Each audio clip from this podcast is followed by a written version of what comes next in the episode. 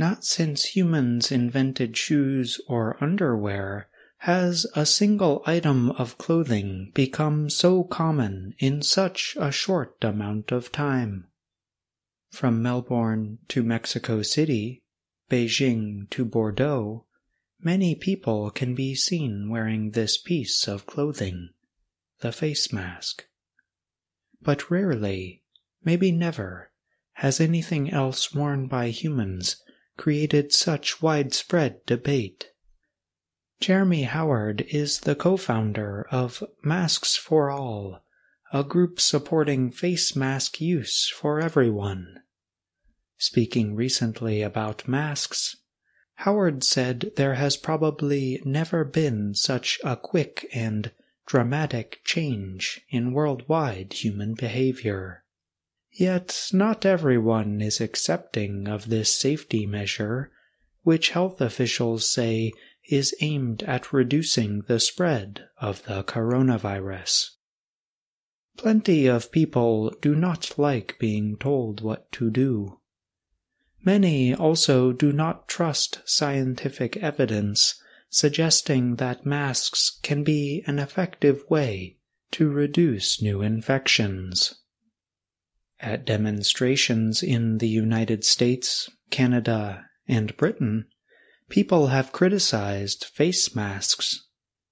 At one recent protest in London, a person argued against mask wearing requirements in stores, saying, People die every year. This is nothing new. Mohammed Aburji, a 42 year old government worker in Lebanon, shared his thoughts on wearing masks with the Associated Press. He said he walks to work without a mask and does not worry. There is no coronavirus, brother. They're just deceiving people. As of July 24th, Lebanon had reported over 3,400 coronavirus infections and 46 deaths. Officials have made public appeals for people to keep wearing masks and to practice social distancing. In Mexico City, Estima Mendoza says she feels shock and fear when seeing people not wearing masks. I feel defenseless. On one hand, I judge them, and on the other, I ask myself, why? Mendoza said. As human beings, we always judge. In France, masks resulted in an unexpected benefit for Maria Dabo. She no longer feels so different in a country that has made laws to prevent Muslim women from wearing face coverings. I feel like we are a bit better understood, Dabo said.